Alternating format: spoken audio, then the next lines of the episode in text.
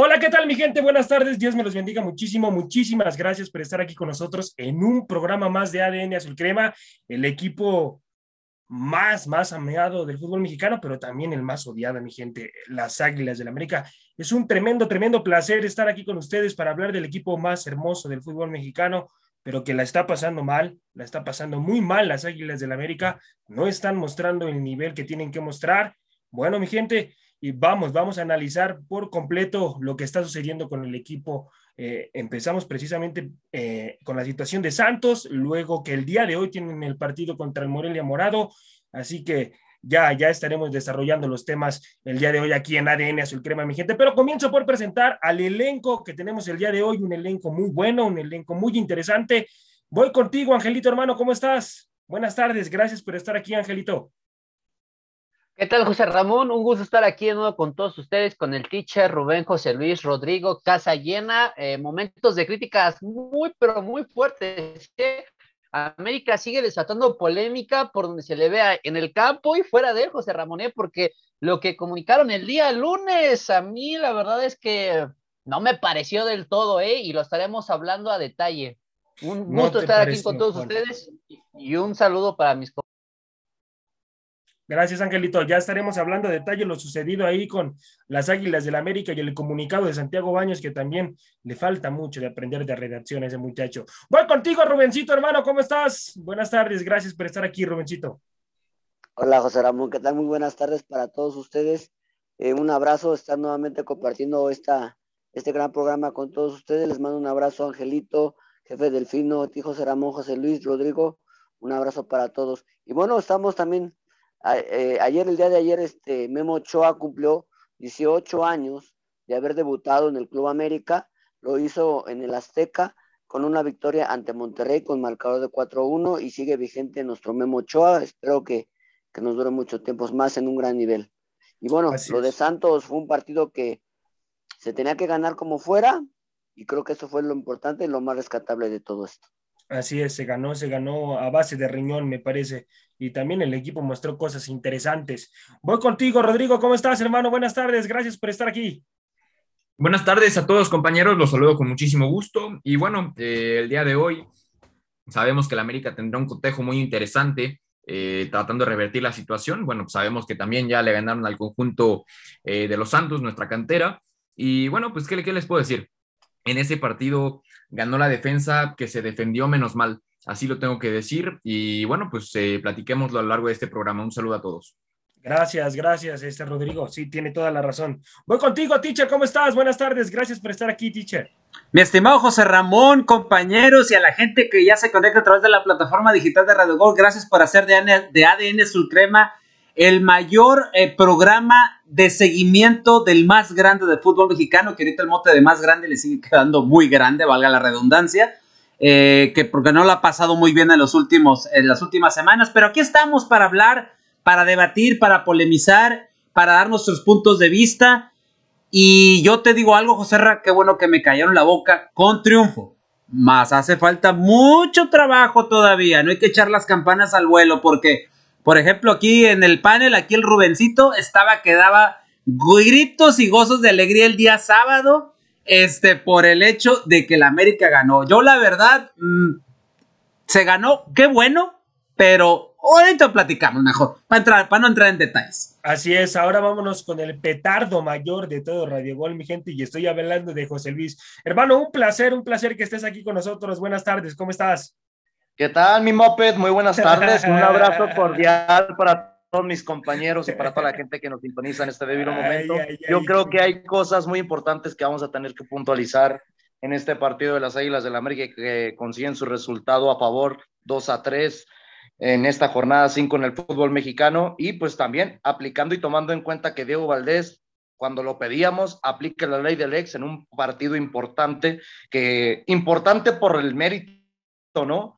Que sabíamos la exigencia de conseguir esos primeros tres puntos en esta temporada regular. Se logró, no jugando de la mejor manera, pero ya lo estaremos puntualizando. A la verdad, un gusto estar aquí con ustedes y pues para toda la gente que nos sintonice, que pues se quede esperar porque seguro hoy va a haber debate. Eso sí es. muy claro. Así es, mi gente. Bueno, eh, vámonos muchachos rapidísimo. Vamos a analizar el partido de Santos precisamente contra las Águilas del América. El América en calidad de visitante. Y vamos, les voy a presentar la alineación muchachos. Eh, estaba Guillermo Ochoa en portería. Eh, Valdés, Sánchez, Meré, Silva, Reyes, Fidalgo, Naveda, ahí como contención, Laines abierto por la siguiente banda, Valdés y el mismo Henry Martin como punta. Voy contigo, Angelito. ¿Cómo, cómo ves la alineación, hermano, que presentó las Águilas del América en, en, el partido contra Santos, hermano? Una alineación interesante, ahí con Dieguito Valdés, pues prácticamente como pivote, hermano, para, para surtir de balones a Henry Martin.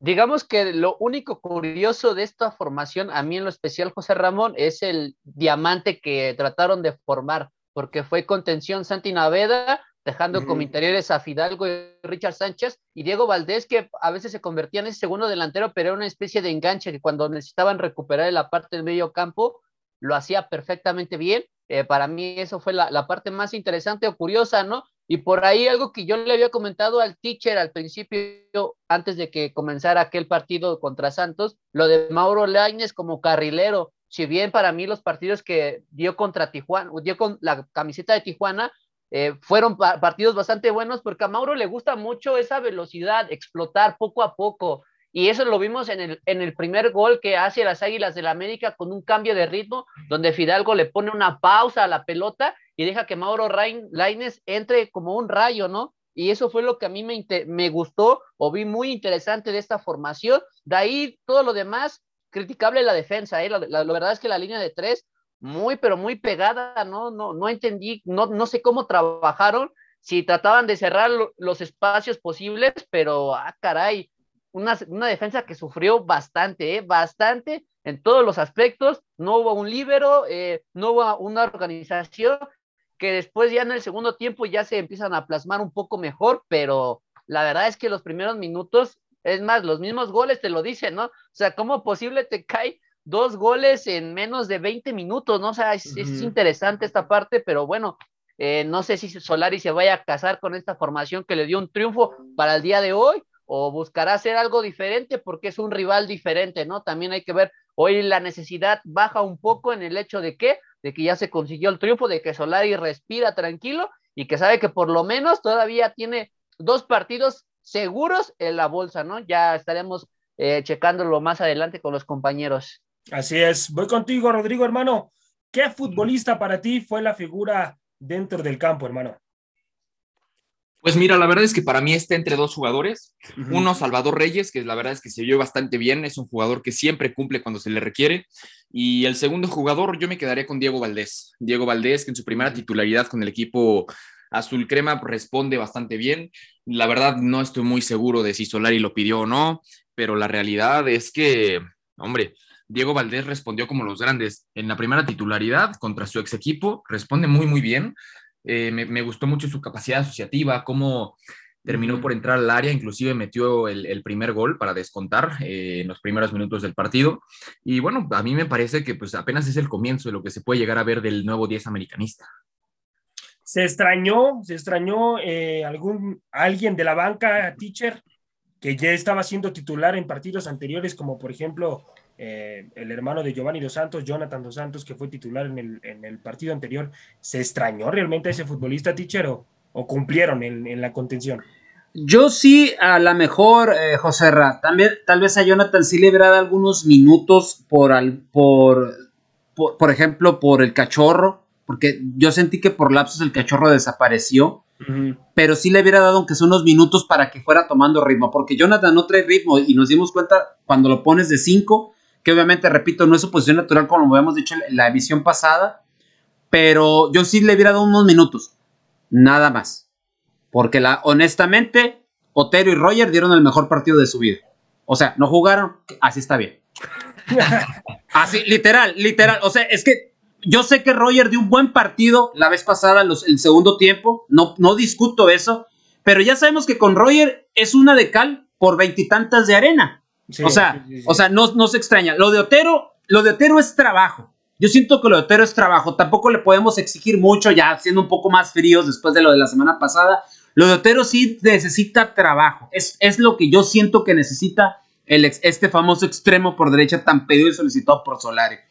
Sí sentí que al final el, equipo de tan, de tan intenso, tan, tan llegadas tan fuertes que lo permitió el arbitraje, eh, de situaciones, ahí por ejemplo lo de Fidalgo, el codazo, que todo el, todo el partido después del codazo se la llevó sangrando. Yo creo que ahí tuvo que haber habido, habido algún cambio, algún como, no sé, algo distinto, porque Fidalgo sí era preocupante ver que andaba, este, parecía Rocky.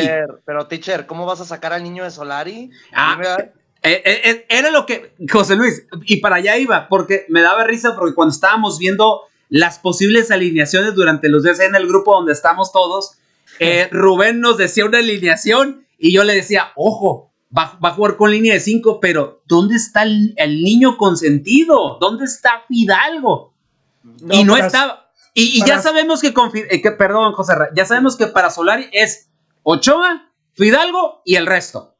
O sea, de ahí no se mueve. Lo demás sabemos que, eh, sabemos que tiene movimiento. La alineación le sale por primera vez en mucho tiempo yo le veo una variante distinta, o sea, una línea de cinco que se trabajó doble sesión. Ya si no salía, mi estimado José Rey, compañeros, era porque de plano, de plano, de plano, los jugadores no andan en ritmo. Lo que sí me llama la atención, José Rey, no sé, compañeros, a ustedes, tanto se habló, se especuló y hasta aquí mismo lo dijimos, y en otros espacios de, aquí de la cadena de, Radio Gol lo hemos, lo hemos comentado, que este equipo estaba de cierta manera dividido, que había eh, la famosa tendida de cama, pero yo lo que pude ver o lo que percibí, no sé ustedes compañeros, pues el, el equipo se comprometió de cierta manera a sacar el resultado. O sea, yo fue algo que la verdad me sorprendió. Que le hace falta trabajo al equipo de Solari, muchísimo, muchísimo. Yo creo que mis demás compañeros están ansiosos también por hablar de lo demás. Pero de la, de la banca, José Renzi en sí, sí, yo, yo sí vi que ocupaban de cierta manera algunos cambios. Lo de Viñas, vuelvo y repito, se me hace una grosería meterlo tan pocos minutos. Yo sé que Henry es otro de los que también Solari no lo quiere soltar de inicio, pero yo creo que Viñas se merece iniciar. En este, yo creo que con este esquema que estaba, yo creo que Viñas a lo mejor hubiera hecho un poquito más, porque la verdad lo que dice Rodrigo Nava, yo coincido con él, eh, la, presencia de Diego Valdés se notó de inmediato. Cierto que todavía le falta también trabajo al chileno y acoplarse de cierta manera a ciertas cosas que va a pedir Solari, pero sí se vio, se vio muy bien en contra de su ex equipo. Yo creo que también estaba la motivación de Eno, que estaba en un terreno que él conocía contra sus ex compañeros, etcétera. A lo mejor eso es una motivación. Vamos a ver si el chileno sigue en esa misma línea. Porque si sigue así en, en ritmo ascendente, el chileno se puede convertir en la figura importante de este equipo, hasta por encima del nene consentido. Bueno, vamos a ver, vamos a ver qué pasa con Valdés. Voy contigo, José Luis, hermano. ¿Realmente Valdés va a pesar dentro de la institución, hermano, o va a ser un futbolista que va a pasar de largo? Pues yo creo que sí puede pesar por las cuestiones que tiene el futbolista chileno, lo ha demostrado con sus demás equipos hablando en el fútbol mexicano y desde que disputaba los partidos en otros partidos como el Audax italiano, ¿no? En otros equipos, hablando de la liga chilena, siempre ha sido un futbolista muy rentable. Yo creo que le falta un poquito más de acomodo. Sorprende, ¿no? Porque yo no concuerdo con muchas cosas que han dicho mis compañeros, hablando de referencia de lo de con Angelito, de Mauro Laines. Creo que mi compañero no se dio cuenta que perdió 22 balones en el rumbo del partido, que tuvo 10 duelos individuales, solamente ganó dos. De su total de pases totales, que fueron 50, solamente concretó 13. Te digo, en cuestiones de funcionamiento, volvemos a ver, tanto exigíamos a Santiago Naveda, tanto lo exigíamos. Para mí fue el más malito de todo el partido, ¿eh? porque perdió balones a más no poder, no se miraba acoplado con sus mediocampistas, hablando de Richard, hablando también que se podía acomodar con Álvaro Fidalgo, al mismo Mauro Laines lo miramos que subía mucho, pero ¿dónde estaban las funciones defensivas? Reyes, concuerdo con mi compañero Rodrigo Nava, creo que para mí el futbolista del partido, no por el gol, sino por la generación de juego del lado derecho. Yo creo que Omar Campos, un chavito que sabíamos que venía haciendo cosas muy buenas con el equipo de Santos, lo opacó totalmente Salvador Reyes, demostrando la calidad que tiene el extremo mexicano de las Águilas del la América. Y en cuestión de línea defensiva, yo creo que es lo más reprobable pero hablando en términos generales de específicamente de Diego Valdés, yo creo que lo de Diego Valdés es muy rentable y siento que va a ser el referente para que este equipo sea competitivo por lo que resta de la temporada. Digo que sea referente, no digo que sea el goleador, que sea el asistidor, pero va a ser el que más se va a conectar con sus compañeros, sin ninguna duda, para que la América pueda sacar resultados. Que sea ese hombre diferente, vaya. Exactamente, es tu 10, exactamente, por algo leíste el 10. Rubén, voy contigo, hermano. Si la directiva te pidiera que le dieras un consejo a Solari, hermano, para que el equipo mejore, ¿qué consejos le darías puntualmente en cada área dentro del campo de juego? En la defensa, en, la ¿en dónde, hermano? ¿En dónde, ¿En le eh, darías un consejo puntualmente a Solari? Por, por dos, José Luis, por dos. Sí, por favor, ¿no? Eh, mira, para empezar, uno de los problemas que ha tenido la América a raíz de las eliminaciones anteriores han sido los, las desatenciones en los centrales. Ese es uno de los problemas más graves que yo he visto en el América, porque son errores personales que los jugadores han cometido, que desafortunadamente han derivado en que en el América eh, haya sido eliminado en, o en esta, en esta seguidilla de partidos eh, errores puntuales que al América le han restado puntos. Lo vimos con Atlas, lo vimos también con el San Luis y lo vimos incluso también, a pesar de que se ganó con Santos, hubo un autogol desafortunado de, de, Bruno que le rebota la pelota y eh, también en el, en el primer gol, no, en el segundo gol también, también hay una salida media eh, fuera de ritmo de, Ochoa y ahí le rebota a, a Diego Valdés y en el segundo el que se equivoca es Jordan Silva que le gana la posición eh, Doria y le remata para vencer a Ochoa. Entonces, ese es uno de los problemas que yo he visto. Ese es un consejo que le podría yo dar a la directiva y a Solari en este caso, que tengan más atención en los duelos individuales de los centrales con los centros delanteros. Además, en la media cancha, ya lo comentamos lo de Fidalgo, Fidalgo tiene altibajos y yo creo que Fidalgo por momentos debería ir a la banca y podría hacer este un, un recambio por ahí, darle minutos a Jonathan para que de alguna manera fuera agarrando ritmo junto con Diego Valdés. Ya para ah, cerrar y sí, si me permites, eh, pues tratar de buscar más a los centros delanteros, porque los goles que vienen son de los laterales generalmente o de los que vienen atrás de los centros delanteros. Oigan, compañeros, también hay que hacerle entender a Santiago Solari que Henry Martin da mejores resultados viniendo de la banca, ¿no? Porque por, lo mismo le hemos venido diciendo, no le da minutos a Viña, sí, por lo del COVID, por su falta de, su mala respiración que está teniendo, o tal vez el bajo ritmo futbolístico que está teniendo durante los últimos partidos, pero Henry Martin no te va a responder de la misma manera, ya lo hemos visto, cuando le das la batuta de titular, de ser el delantero killer de las Águilas de la América, le queda muy, pero muy pesado ese costal en la espalda para poder ser ese protagonista durante los partidos importantes. Por lo mismo, yo creo que ahí, principalmente ahorita le hiciste una pregunta a Rubén, yo le diría, oye, busca rotaciones. Tienes futbolistas que te pueden resolver partidos siendo de titulares y utilizando los que tienes de confianza como un tipo de recambio. Porque Fidalgo, les puedo apostar que puede ser un muy buen recambio. Dense cuenta, desde que entró Diego Valdés, Fidalgo está opacado. Opacado. En su primer partido como titular de Diego Valdés, opacó al futbolista español, que es el favorito, todos sabemos, el nene consentido como lo llamamos aquí en, ahora, en ADN Azul Crema, al futbolista español de las Águilas del la América, no es solamente él. La verdad, Richard Sánchez, a mí no me gustó tampoco, compañeros. A mí me sorprende que todos digan, es que Richard ni siquiera uno lo ha comentado de que no jugó en su posición y se vio mal. No jugó, exacto, sí, porque lo, lo, lo, jaló más a la central, ¿no? Yo, yo lo veía más haciendo labores no, yo lo miraba muy adelantado, lo miraba al adicto de Diego Valdés, y el problema es que no lo ponías en la zona de recuperación, donde ocupabas tener un referente. Por algo Navera se vio tan mal, porque no tenía un acompañante fijo. Recuerden que Pidalgo no es un futbolista de recuperador, es un poquito más de generación de juego. Ahí yo creo que hubo un mal manejo de rotaciones en movimientos, porque a Fidalgo lo pudo ver adelantado un poquito más acompañando a Diego Valdés en vez de tener a Richard Sánchez un poquito más en esa posición, fuera de que se hubiera podido apoyar muy bien por sus laterales. ¿Qué es lo que hace Richard Sánchez? Recupera, se pega a las bandas. Eso era, y cuando estaba jugando más adelantado, no vimos que tuviera esa generación o amplitud de conocimiento táctico dentro del terreno de juego. Richard, Richard, yo creo que hubiera estado con Naveda, esa hubiera sido una extraordinaria combinación, porque Naveda se ha entendido muy bien con Richard, pero bueno, lamentable. Voy contigo, Angelito, ya para cerrar este bloque, hermano, y irnos al siguiente. ¿Qué consejo, hermano? ¿Qué consejo le darías tú a Solari, hermano? Si, si te dijeran, Angelito, tienes al técnico aquí enfrente de ti, dale un consejo para que mejore la institución. Pues mira, yo se lo daría tácticamente. La verdad es que esta formación me, causó mucha curiosidad e intrigación. La verdad es que sí se puede sacar provecho con esta alineación.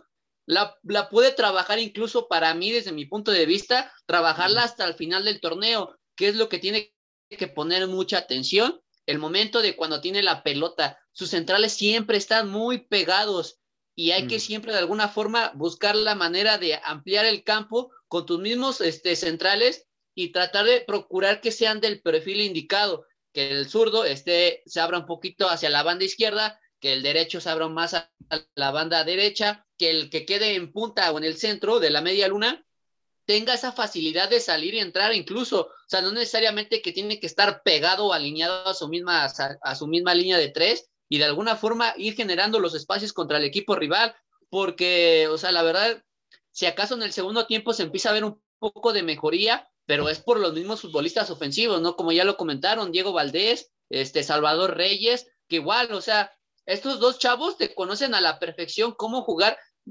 naturalmente de carrileros, ¿eh? Mauro Laines y Salvador Reyes, que Salvador Reyes se revela más como este como un carrilero por izquierda, pero yo como se los comenté, este chavo se formó como un extremo por derecha y que ya, o sea, el, simple hecho de manejar un perfil izquierdo, siento que te puede conocer el mismo perfil derecho a la perfección, jugar de carrilero como tal, junto con Mauro Laines, que para mí son los jugadores que no desconocen ese tipo de posición y sobre todo buscar, ahora sí que fútbol, asociación, buscar de alguna forma pases, de alguna forma estos cambios de ritmo que se vieron también. O sea, a mí el primer gol que anotan las Águilas del la América es porque le ponen pausa a la pelota, pero después un cambio de ritmo, ¿no? Te llega Mauro Laines por atrás de la banda, que es lo que le gusta a él, tener ese espacio para poder correr y poder llegar, aunque a lo mejor sus decisiones son malas, pero con ese simple hecho ya te genera profundidad.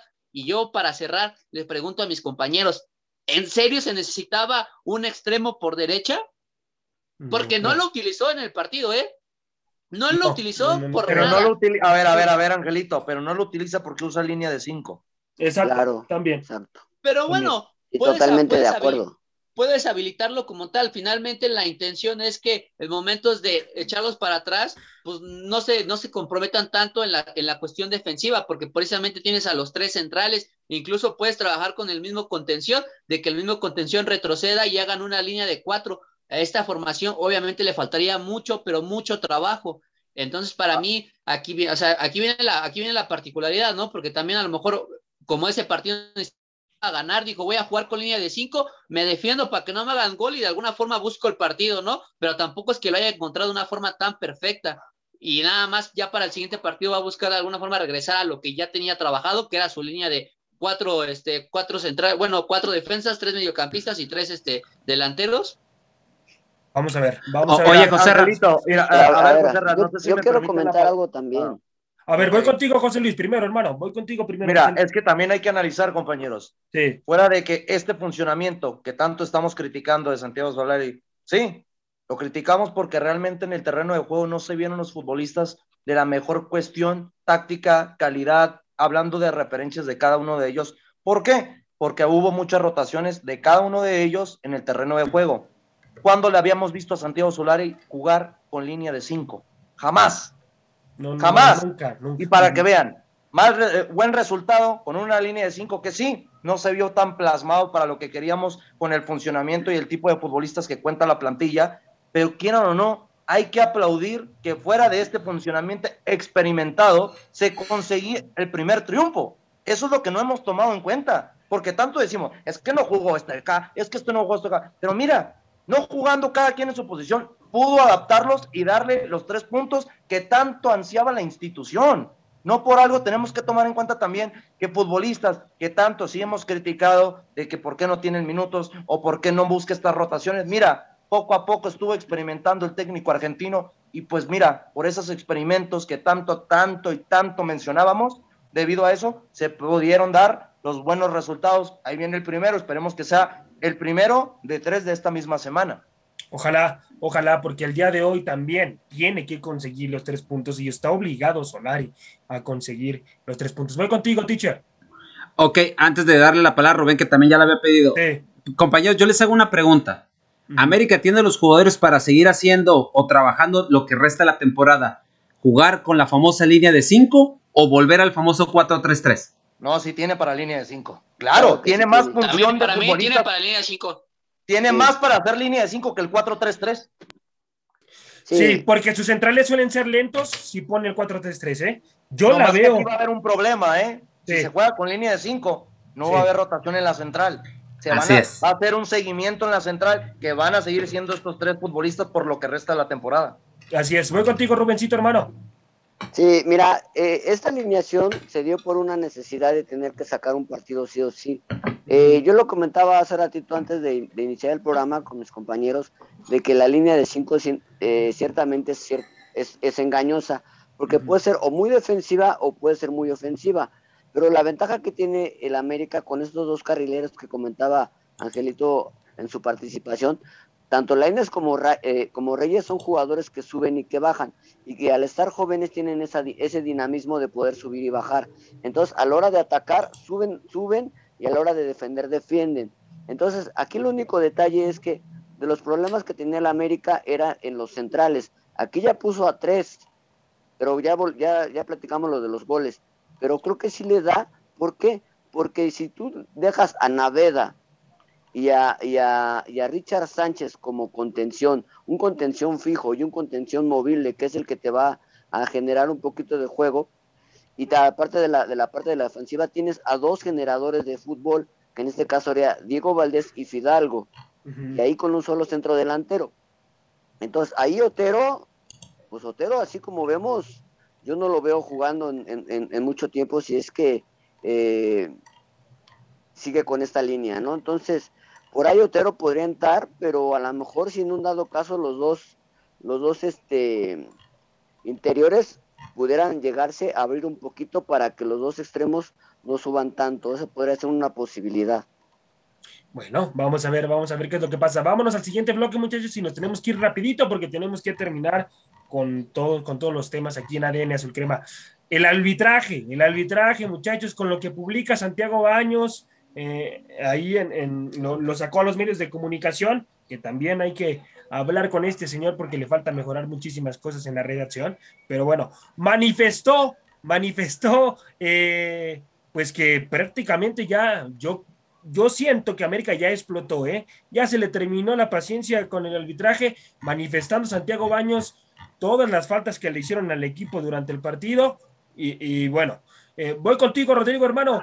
¿Qué piensas? ¿Qué piensas de esta situación que redactó Santiago Baños, hermano, en cuestión del arbitraje en las Águilas del la América? ¿Realmente lo están perjudicando?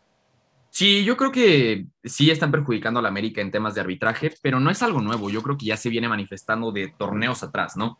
Eh, es una constante que vemos partido con partido. El comunicado en sí no, no tiene nada eh, equivocado, ¿no? Yo lo leo y la verdad es que leo hechos, no, no veo nada inventado. Sin embargo, creo que es una equivocación por parte de la directiva de la América, específicamente Santiago Baños, porque tú como el representante de una institución como la América no puedes estar perdiendo la cabeza así. Yo, insisto, leí el comunicado y aunque es, real lo que está expresado en esas letras, hasta lo sentí un poco hostil por la manera en que, se, en que se expresó. Entonces yo creo que no se puede perder la compostura de esa manera, también considerando que estamos en un momento de crisis o mini crisis, como lo queramos considerar, compañeros, porque la América apenas consiguió su primera victoria en la jornada 5 del torneo. Eh, el día de hoy tendrá otra oportunidad para sumar de a 3, pero recordemos que, pues, a ver, Santos es el equipo más flojito del torneo y Mazatlán por ahí se la lleva. Entonces, la verdad, yo no consideraría que esta crisis ya quedó atrás. ¿eh?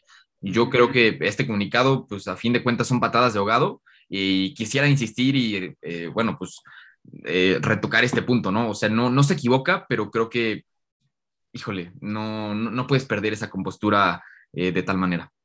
Voy contigo, Angelito, hermano. ¿Cómo calificas la situación de Santander, hermano, durante toda su carrera como árbitro dentro del fútbol mexicano, hermano? Pues mira, no, no es por criticar a Santander, es en sí el sistema, hay que irnos desde la misma este, comisión disciplinaria. La verdad es que han intervenido muchas personas para tratar de corregir esta parte del arbitraje que no lo han llegado, que el mismo presidente de esta comisión se rumora que está más pendiente por qué puede tomar, porque por buscar decisiones correctas, ¿no?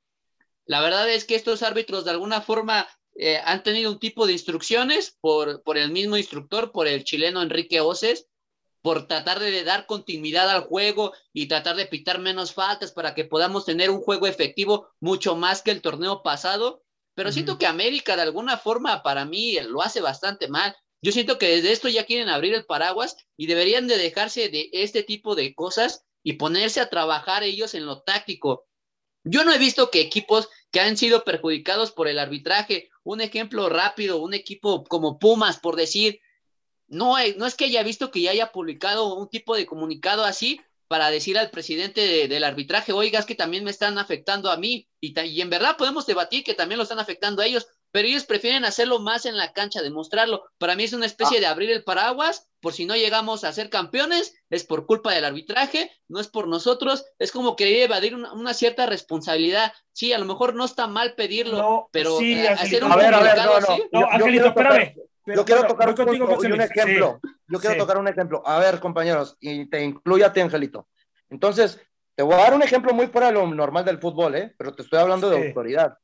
Si tú ves que un familiar en la calle está afuera en la calle y un policía le llegue y le rompen su madre, entonces no te vas a quedar callado o lo vas a demandar al, al policía por su mal manejo como ser, se puede decir, el representativo de la ley. Que es un representativo de la ley, hablando en términos de fútbol, el árbitro.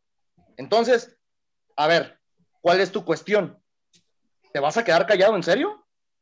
¿O vas a dejar que llegue un punto más a factor que realmente, porque, mira, Tal vez decimos, es que las Águilas de la América no es la manera como lo tiene que hacer, pero si no lo hace nadie más, todos sabemos que hay un miedo al arbitraje en el fútbol mexicano. y el América, tal, vez, tal vez de una manera que no se debió ver, porque sí, la manera de, de redactar o la manera de expresarse de una institución tan grande como las Águilas de la América, que no se debería preocupar tanto por el arbitraje, sino por lo que haga dentro del terreno de juego, pero es para mí un ejemplo no tanto por lo, la manera que les acabo de explicar, sino porque toma la batuta y se le pone al tú por tú a una federación de arbitraje en el fútbol mexicano que hace lo que quiere, que hace lo que quiere. Ese es el problema. A ver, cuando le pegan a, Álvaro Pidalgo, ¿dónde está el maldito bar? ¿Dónde está el bendito bar? Es que no se ve el bar, nunca, nunca se ve el bar. Y José Luis, eso, eso lo hubiera hecho un jugador del América, van y la revisan en el bar y le sacan la roja, hermano. ¿eh? Sí, no, es ojo, ojo, perdón, aquí quisiera decir algo. cuenta que en todas partes es igual. Miren, ojo, o sea, estoy completamente de acuerdo. A ver, la, la, falta sobre Fidalgo tuvo que haber sido roja, pero se nos olvida que Diego Valdés también pudo haber sido expulsado, ¿eh? Sí, también. también era roja. Como hay para América, hay en contra. Oye, es que volvemos a eso, Rodrigo. perjudicado mucho más, Rodrigo, ¿eh? Mucho más sí, Yo entiendo que perjudican muchísimo más al América y tampoco quiero, eh, pues ahora sí que discrepar con ustedes, compañeros. Nada más quiero agregar al punto de que la federación no está haciendo su trabajo, los árbitros no están acudiendo al bar y así como la falta sobre Fidalgo tuvo que haber sido expulsión, Diego Valdés también se pudo haber ido. Sí, no, era roja la de Diego Valdés también, hermano. Pero, pero, ¿qué estás hablando ahí, Rodrigo? Que hubiera habido todavía una igualdad. Estamos hablando que cada equipo se hubiera quedado con 10. No, y Santander a lo mejor hubiera salido a decir, eso sería bueno, fíjense, cuando hubiera expulsados, que el árbitro salga a decir la situación, ¿por qué expulsó al futbolista? Sería pues muy es que para eso tiene el VAR, hermano, y es el problema de los árbitros protagonistas en nuestra liga. No, el, problema es que el mismo sistema protege al arbitraje. no, o sea, sería, el, mismo sistema protege el arbitraje, porque será ideal que el árbitro eh, entrara a la conferencia de prensa post partido y que diera la, y que diera sus, sus, sus argumentos de por qué se dieron ciertas cosas. Ahora, regresando un poquito, esto es una seguidilla de partidos del América que vienen desde la final del 2019 de malos arbitrajes. Y, sobre todo, ¿sabes qué es lo más que preocupa de esto? que, que, hay jugadas que las han, les han mandado llamar al bar y aún así se quedan con su idea de perjudicar al América. Yo no estoy diciendo que al América lo perjudique o que le beneficie, simplemente que se marque lo que debe de ser como es. Es lo único que yo pido como, como aficionado al América, que se marque lo que debe de ser. Ahora yo les hago una pregunta a ustedes. Este comunicado sale de, sale de las propias redes sociales de Santiago Baños, no sale del Club América como tal. No sé qué tan importante sea eso, ¿eh? Ese es un detalle que, estamos platicando ahorita. No sale del Club América. Yo algo que quería comentar al respecto de esto, Rubén, y qué bueno que aclaras el punto. Nada hubiera eh, costado a ver que hubiera dado la cara a Santiago Baños. Claro. Después del partido. El lunes. El lunes sales a conferencia, explicas que se le hace un llamado a la comisión de arbitraje, se va a mandar la carta explicando los motivos, las situaciones, y que nada más, con datos en la mano, con, con argumentos diciendo somos el equipo más perjudicado y esto viene a raíz de tal partido, tal fecha, tal partido, tal fecha, ta, ta, explicar sin necesidad de la carta. La carta se la mandas directamente a ellos. Y tan tan, aquí estamos para, para, para platicar la situación, pero somos uno de los equipos mayormente afectados por el arbitraje, porque yo coincido con José Luis. En ese aspecto, sí me gusta que la América haya hecho esto, pero hay que cuidar las formas. Las formas. Las formas siento que no son las formas adecuadas. Pero de todo el momento. ¿No? Pero eso también es la desesperación de la, eso también es de la desesperación y, la presión que tiene Santiago Baños. y acaba de decir Rodrigo una situación, el, momento, el problema es la situación en la, que, se está viviendo, en esta mini crisis, como bien lo dijo Rodrigo, es una mini crisis que se está viviendo dentro del club. Y con esto, de por sí del América hablan siempre, y con esto de esta situación, pues van a hablar más, ¿no? Pero teacher, teacher, a mí se me hace un poco desconcentrarte, desconcentrarte esta parte porque finalmente para eso siempre hay estos acercamientos de la comisión de arbitraje y de presidentes de la liga con cada una de las instituciones precisamente para hablar este tipo de inconformidades, o sea, se lo hace llegar de forma directa y no hacerlo de una carta, o sea, por eso es mi, por eso es mi mal entendimiento en este aspecto de por qué hacerlo. Sí, sí, coincido contigo. Cuando, tienes esos acercamientos con las leyes o autoridades de la misma Liga MX, donde lo puedes platicar, y aparte ya lo han, ya lo han confirmado, ¿no? Y, y, para ser ahora sí que más exacto en esta parte, es por eso que la misma comisión de arbitraje trata de ser muy cuidadosa para ver qué árbitro designa, porque por decir, este, este árbitro, que seguro lo van a congelar un poco con América y lo, va, y lo van a esperar y lo van a mandar con otro equipo que no haya perjudicado como tal. Y así le van a hacer, así le van a hacer. Van a ir rotando pues, árbitros. Santander que está para no, no dudes, ¿eh? No dudes que se lo manden a Chivas para que vuelva a reconciliar. para, que vuelva a Mira, quiero coincidir contigo. Quiero coincidir contigo, pero fíjate, yo creo que si ya el América sacó el comunicado y quisiera también retomar el punto de Delfino, eh, híjole, yo creo que no, no era el momento pero yo también considero que, a ver, si ya salió el comunicado fue porque hubo largas y largas y largas por parte de la comisión a los llamados de la América, pues, de inconformidad. Yo quiero pensar que esa es la situación. Ahora, eh, híjole, no sé, a ver, a la hora de que hay una conferencia de prensa, si tú hablas mal de la federación, si tú hablas mal del arbitraje, te castigan, te congelan. Y esa también es una manera en la que pues la federación se está protegiendo a los árbitros también. Y pues quisiera volver al punto de por qué el árbitro no sale y da la explicación de lo que pasó en el partido. Claro, sería bueno. saben que se equivocan, obviamente no van a salir a la conferencia. no como tal dar una explicación, sino reportarlo en la misma cédula, lo expulsé por tal y tal y tal. O sea, tal cual. Porque me mentó la mamá o porque me hizo. No, exactamente, precisamente por eso tienen la cédula arbitral para explicar por qué es el motivo de la expulsión o de la tarjeta. Pero aquí ahora el tema es que no, sale tanto a la luz. O sea, no, ahorita nosotros no, no conocemos eso. Pero tan mal trabajo hacen que nunca en la vida van a salir a una conferencia de prensa porque se los van a comer vivos.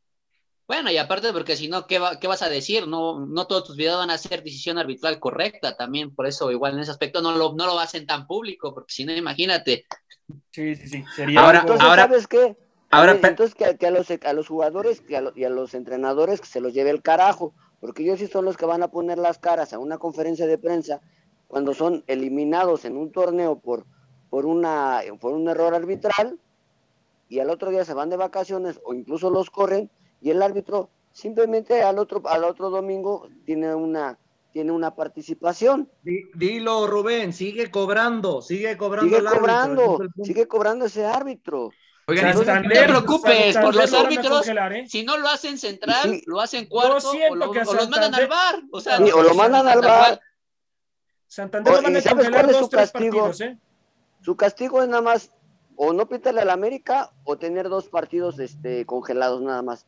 Con goce de sueldo. Pues acuérdense lo de César Ramos cuando le pita aquel, aquella final 2019, o sea, y, y después de otros exabruptos que tuvo ahí también, porque recuerden que era una cacería directa con Miguel Herrera en aquel entonces. O sea, lo, y Miguel lo hace- Herrera mismo salió a decir en que- conferencia de prensa. Y lo- es que de él lo- ya trae algo conmigo. Miguel Ajá, Herrera lo- y, y de hecho, a, a César Ramos lo quitan un rato de la ruta de América. Entonces, o, este, ah, o este árbitro teacher, este que se apellida Orozco, el que fue aquel polémico de la decisión que donde Samudio pone el pecho. Ah. El pecho, Él, ah. públicamente lo dice, ¿no? A mí me vetó el América, porque yo estaba programado para un partido y después me, me llamaron por el teléfono rojo y me dijeron, ¿sabes qué? Que siempre no vas, que va otro. Entonces también, o sea, lo de Santander yo siento que sí lo van a suspender y van a prohibirle que esté en unos juegos del América como central, como cuarto árbitro o como VAR. Eso, eso ténganlo Pero- por seguro, pero lo van a esperar un poco para calmar Pero- las aguas y para que la directiva no siga emitiendo este tipo de comunicados o tratando de buscar cómo llamar la atención para que las autoridades del arbitraje puedan estar presentes de que están tomando malas decisiones en algunos partidos. Así Oigan, es. compañeros, pero A ver, pero compañeros, tomemos en cuenta esto. A los árbitros que los vetan o los se castigan de, en- por sus debidas maneras o respectivas de, normas que utiliza la misma Federación de Arbitraje, es por la falta de, la verdad, de conocimiento táctico o de arbitraje en términos generales. Porque sí, tanto los criticamos en el aspecto de que, ah, no, es que realmente dio un mal arbitraje y por ese mal arbitraje se le, se le debe dar un partido. No, es que no solamente por ese partido, es porque vienes arrastrando tres a cuatro partidos de muy baja calidad. Ese es el problema. yo, yo quiero Vamos, ya, pregunta. vamos ya otra, vamos ya a otro Rap- tema, este, Rubencito, porque ya nos, ya nos atoramos mucho aquí en este bloque, hermano. No, no, si la, la pregunta es Sí, es en general, Rubén, rapidísima. disculpa. Eh, ¿Ustedes creen que con este comunicado Sí. en algún momento el, arbitraje le va a cobrar factura a la América? Mm, yo digo que sí. puede ser, ¿eh? afectado, ¿por qué también, le va a seguir afectando? Yo digo que sí. Pero es que ya le está afectando, ¿por qué no le va a seguir? Sí, Ah. yo, yo lo vería sobre la misma línea. O sea, no es que algo vaya a incrementar, pues ya está, ya está mal. Es igual. Así es. Exacto. Bueno, vámonos, vámonos Exacto, al partido de, vámonos al partido del día de hoy, muchachos, a analizar este partido. Comienzo contigo, Rodrigo, hermano. ¿Qué futbolista, de qué futbolista se tiene que cuidar las Águilas del América contra el Morelia Morado? ¿Qué futbolista puede marcar diferencia, hermano?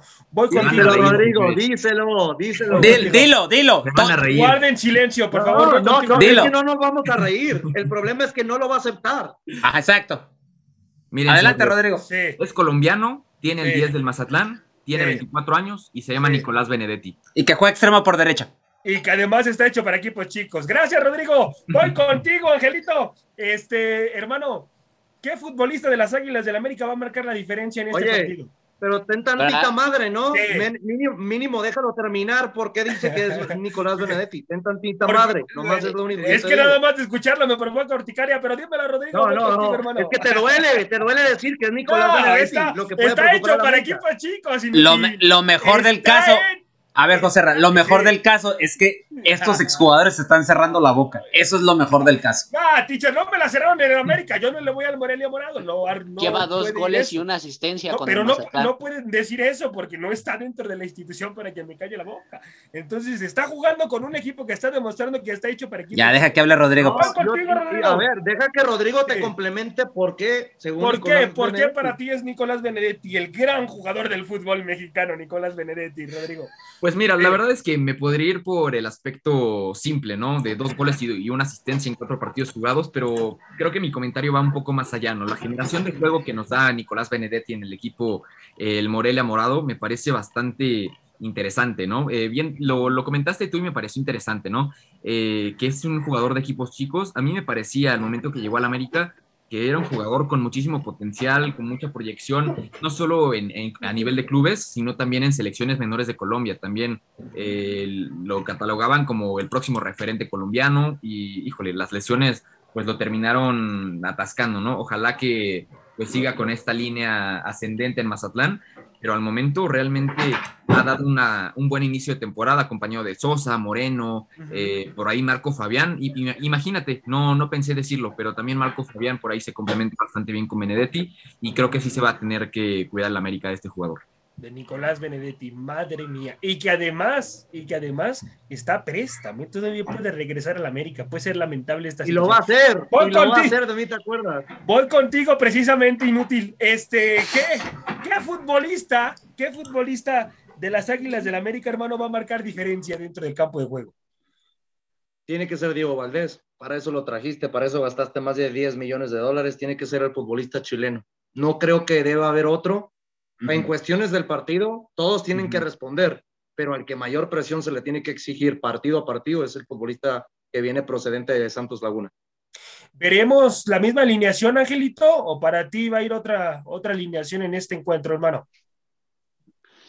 Ah, un poco difícil, ¿eh? Porque ya con, este, con estos tres puntos y por lo menos asegurando este partido, yo siento que va, va a regresar a lo mismo Solari va a regresar con su línea de cuatro, sabiendo que ya se reintegra, se Jorge Sánchez, que ya se recupera de esta lesión, para darle un poco más de variedad, sobre todo me imagino al ataque, tratar de complementar esos jugadores ofensivos que le puedan dar esta, esta mejor cara a la América, pero yo siento que va a morir de nuevo con su 4-3-3, ¿eh? Esta línea de cinco la ocupó porque dijo a ver si pega y si no, pues ya nos despedimos de este club, pero le funcionó y se va a ir a la segura Solari. No creo que arriesgue. Si no arriesgó en otros partidos importantes, tuvo que arriesgar en un partido donde su chamba estaba ahí de por medio. Entonces, ya con eso por lo menos echó dos partidos a la bolsa y para mí regresa con su 4-3-3, no hay más.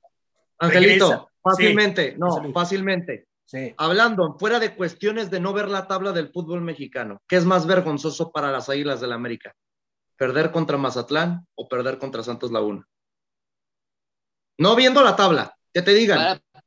Para, mí, con Santos, con Santos, porque para mí Santos no, no ha desplegado un fútbol muy bueno o no ha podido ser potencia, porque si vemos a Mazatlán, independientemente de pole que en qué lugar se encuentre, el simple hecho de ver su fútbol y lo que trata de transmitir este técnico español, Beñat José, la verdad es que lo ha hecho bastante bien, sabe rotar a su mismo cuadro, le puede jugar con un 4-3-3 como le puede jugar con un 5-3-2, o sea, puede rotar con diferentes sistemas y tiene los futbolistas que los ha especializado algunos en determinadas posiciones. Y la verdad es que la posesión de pelota es algo que le ha caracterizado mucho a este equipo de Mazatlán, que lo hace muy bien, pero que a veces no tiene esta fortuna en el marco, ¿no? Pero para mí más, sería más vergonzoso haber perdido contra Santos porque Santos todavía no le encuentro a qué juega. Ya experimentó con línea de 4-3-2-1, después ahora jugó con, América un 5-3-2. Pero con lo que me estás hablando de alineaciones, si no utiliza línea de 5 Santiago Solari, expone más al equipo. ¿Por qué? Porque si sabes que el equipo de Mazatlán te ataca con cuatro delanteros, ¿verdad? Así es, así es. Expones al equipo, sería marca personal de cada uno. Entonces, el medio campo lo vas a tener de sobra. Así es. Así es. Bueno, muchachos, nos tenemos que ir al siguiente bloque, pero sin antes. Que por ahí que hay dos posiciones que, que está improvisando, ¿eh? El de Jefferson Intriago y de Marco Fabián, ¿eh? Que los está haciendo como contención y ellos no son contenciones nominales. No son contenciones. Nada más, nada más agregar a, lo que comentaba de la alineación Angelito, lo último que trabajó Solari y que es muy probable, es lo que se comentan a las fuentes interior de América y todo, jugaría de la misma manera como le jugó a Santos de la misma manera. aunque, aunque Jorge Sánchez ya está recuperado, porque ya está recuperado, Solari no le va a dar todavía minutos. Hay que recordar que Solari a los que vienen de lesión no los avienta luego, luego, para irlos cuidando y los va llevando de poco a poco para que no se vuelvan a tronar. Acuérdense que esa fue una malaria con Miguel Herrera en, en el último momento, que estaban, no estaba ni al 100 y los aventaba. Si no, pregunta el mismo Benedetti. Benedetti por eso ya no rindió al final, se lo tronaron. Y Benedetti para mí sigue siendo un gran jugador a pesar de que José Ra lo odie literalmente. Ah, teacher, teacher, por favor, en América no Y volvemos a lo mismo, José Ra.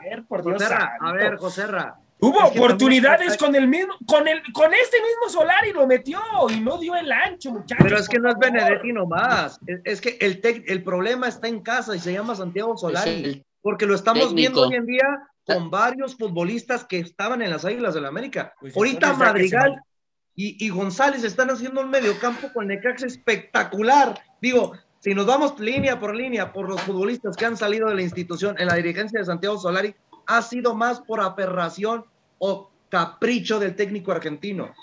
Así es, y así suelen ser los argentinos, suelen ser arrogantes, y, rápido, se en su macho, ellos mismos. Sí. A Nicolás Benedetti no lo han basado con una posición, ¿eh? Lo juegan como media punta, como segunda, tiran tanto como extremo. Pero sí saben que la posición natural de Benedetti es extremo, ¿verdad? Sí, es extremo por derecha, pero no, pero no desconoce esa posición del media punta y de hecho también juega muy bien ahí. La a mi gusto juega mejor ahí. La, posición de media punta es la que la hace que se le dé la oportunidad de jugar con la selección colombiana. Bueno, muchachos, vámonos rapidísimo. Necesito su resultado porque nos tenemos que ir al siguiente bloque ya para cerrar el programa. Teacher, su resultado de este partido, por favor.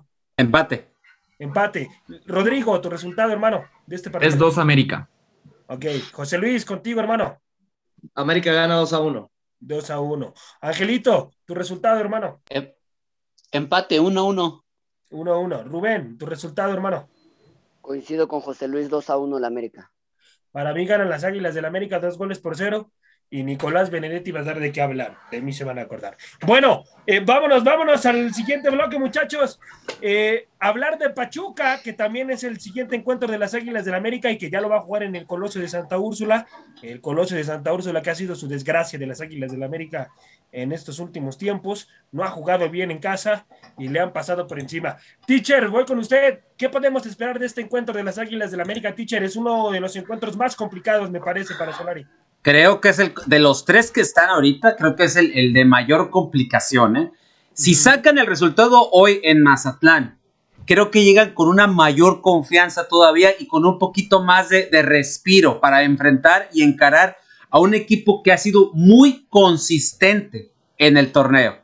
Recordar que si hubiera sacado el triunfo en esta semana Pachuca, Pachuca se sube de líder de la tabla general. Nada más que se le apareció Querétaro con nuevo técnico y pues obviamente los futbolistas queriéndose mostrar y por eso sacan el empate ante los usos del Pachuca. Pero Pachuca, un equipo dinámico, ágil, con cantera muy buena, con jugadores experimentados también y con alguien en la banca que sabe, que conoce la liga y que es muy buen técnico y que sabe muy bien, muy bien medir sus tiempos de los recambios, de moverle al equipo, etcétera. El señor Almohada no es cualquier técnico, hay que recordarlo. Anduvo buscando selecciones nacionales, entre ellas Ecuador y Uruguay. O sea, el señor trabajo tenía y se decantó por Pachuca. Sabemos que Pachuca se paga bien y que siempre se manejan por proyectos de mediano a largo plazo. Y, coincide que, que, al señor Almada también le gusta trabajar así y le gusta explotar a los jóvenes canteranos de, las, de los equipos a donde ha llegado. Entonces, Pachuca es un buen proyecto y lo sabemos para un técnico que le gusta trabajar así.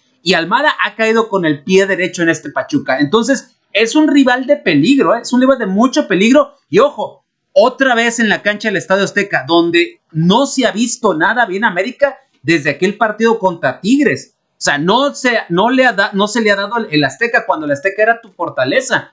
Y que yo creo que si quieres en realidad regresar y hacer bien las cosas y realmente empezar a levantar el vuelo, este partido de Pachuca, si le ganas a Mazatlán y llegas con Pachuca con un mejor ánimo y puedes sacar el resultado, este América de poco a poco y siguiendo trabajando puede agarrar una mayor confianza. Pero repito, es un partido no nada fácil, ¿eh? es sumamente complicado este encuentro contra los Tuzos.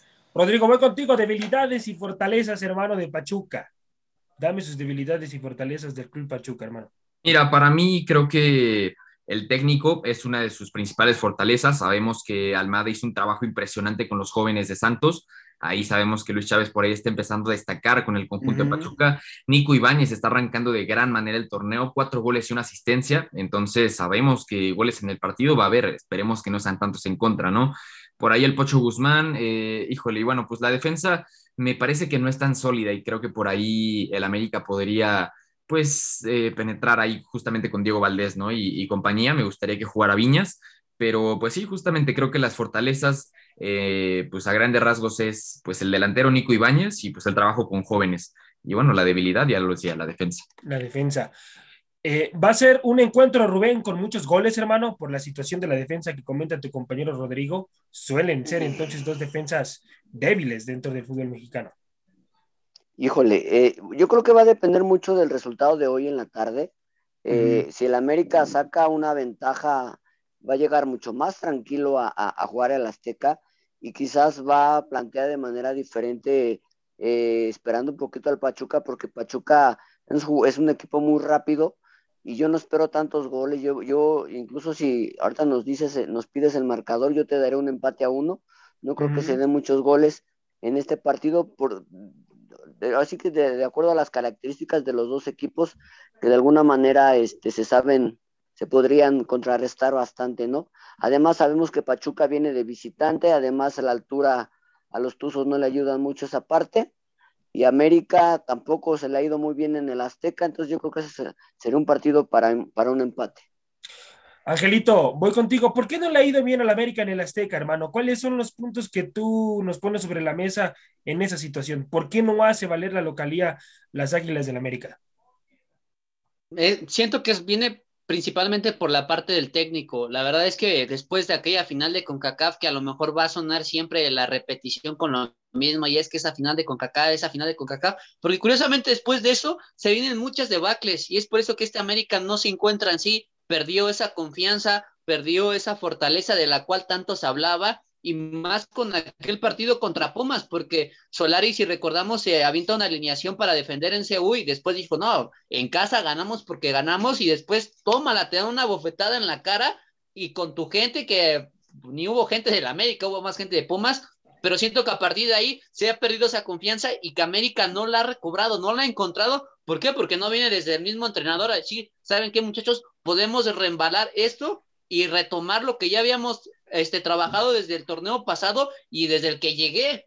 Más que nada para mí parte por la base de la confianza del técnico con los jugadores y el convencimiento de lo que se juega, porque para mí siento que este partido es muy crucial y muy importante, ya lo mencionó el teacher, porque no es un rival fácil, es un rival de los que está en los primeros lugares de esta tabla y que para mí, la verdad, no es que quiera ser pesimista, pero yo le veo muy pocas probabilidades que América le pueda ganar a este equipo que es tan intenso, que es tan dinámico y que con un 4-3-3 te juega todo a todo por el todo y que trata de definirte el partido por lo menos en los primeros 45 minutos que así lo ha trabajado desde que llegó Guillermo Almada, ¿eh? Realmente, José Luis, cierro contigo el programa, hermano. Realmente va a ser difícil para las Águilas del América llevarse los tres puntos en el Coloso de Santa Úrsula ante Pachuca. Es difícil, complicado, pero no imposible. Yo creo que se puede llegar a sacar un buen resultado, pero va a depender mucho del funcionamiento que trate de plasmar Santiago Solari con sus futbolistas o con los que tenga, principalmente en el, en el terreno de juego, ¿no? Debido a que van a ser los principales que va a tener toda, van a tener toda la confianza del técnico para poder plasmar sus cualidades dentro del terreno de juego. Así que pues sí lo veo muy complicado.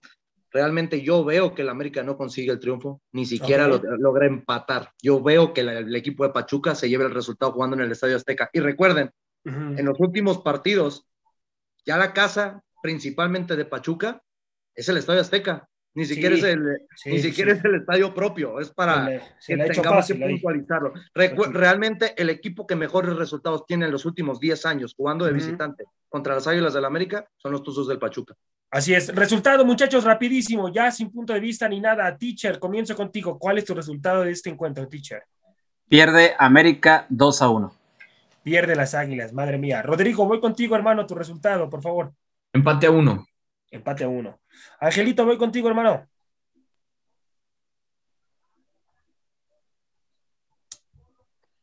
No voy a sonar muy pesimista, pero lo pierden 3 por 1, ¿eh? No, Madre mía, santo Dios. voy contigo, Angelito, este Angelito. Voy contigo, José Luis, hermano. Tu resultado. Concuerdo con. me, se me anticipó, Angelito. Yo creo que Pachuca le gana 3 por 1 a las Águilas del la América. Ok, Rubén, voy contigo. Bueno, ya me diste tú el empate. Rubenchito, ¿te quedas con eso? 1-1. Sí, me quedo con ese. Ok, para mí ganan las Águilas del América dos goles por cero, mi gente. Así que bueno. Este, quítese la camisa, por favor, quítese la camisa. Angelito, gracias por tu participación. Ya no hables más, por favor. Angelito, danos, por favor, lo que está sucediendo en América Femenil de forma rapidísima, hermano, como Rayo McQueen.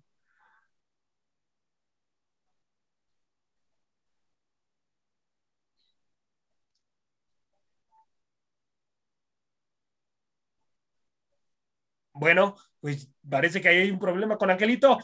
Esto, esto ha sido todo el día de hoy aquí en ADN Azul Crema, mi gente. A nombre del teacher Cisneros, Rodrigo Nava, Angelito, Rubén Boal y el petardo mayor de todo Radio Gol, José Luis y un servidor en conducción, José Ramón. Esto es ADN Azul Crema, mi gente. Hasta la próxima. Vámonos, teacher.